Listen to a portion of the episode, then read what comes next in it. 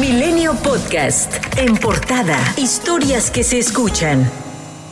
La Fiscalía General de la República abrió una carpeta de investigación contra artistas e influencers quienes el fin de semana, durante la veda electoral, publicaron mensajes a favor del Partido Verde Ecologista, entre ellos Raúl Araiza, Bárbara de Regil, Capitán Vargas y Celia Lora, entre otros. Los promocionales de Samuel García, virtual ganador a la gubernatura de Nuevo León, sí incurrieron en violencia política de género en contra de la candidata de Morena, Clara Luz Flores Carrales, por lo que él deberá ofrecerle una disculpa pública en video, tomar un curso de perspectiva de género y publicar parte de la sentencia en sus redes sociales, pues de no hacerlo, podría ser inscrito el Registro Nacional de Personas Sancionadas en materia de violencia política contra las mujeres en razón de género, Así lo determinó la Sala Regional Especializada del Tribunal Electoral del Poder Judicial de la Federación.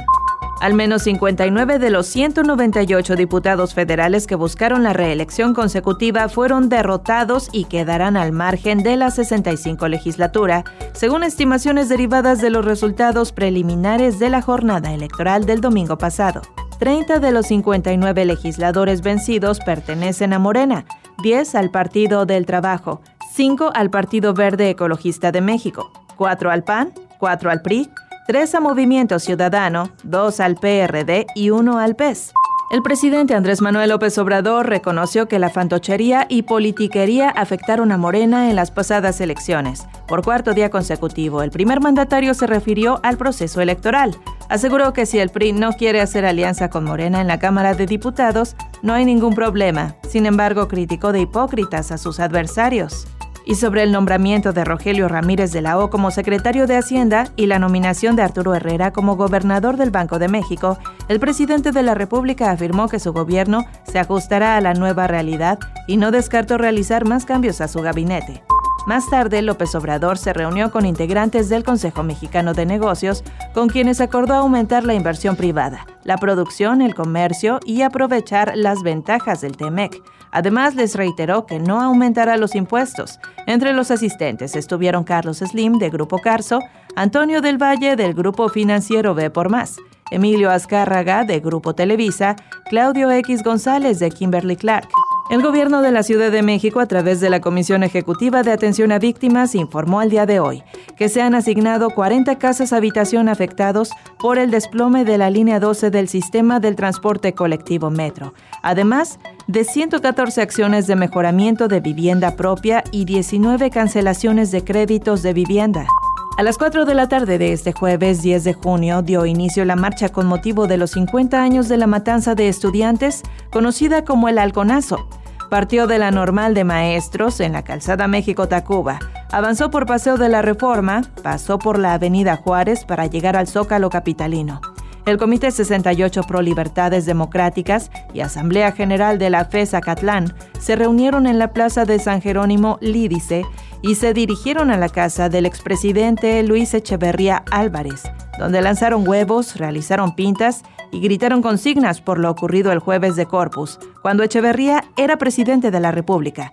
Durante la ceremonia por los 50 años del halconazo, la jefa de gobierno capitalino, Claudia Sheinbaum, dijo que no se puede regresar al régimen autoritario, antidemocrático y represivo, como el que gobernaba hace cinco décadas. Por salvaguardar el poder, un régimen, estuvieron dispuestos a utilizar armas en contra de jóvenes que luchaban por la democracia y por las libertades. Y de ahí venimos. Eso es lo que somos, eso es lo que es esta ciudad. Y por eso hay que recordarlo todos los días, porque no puede regresar un régimen autoritario.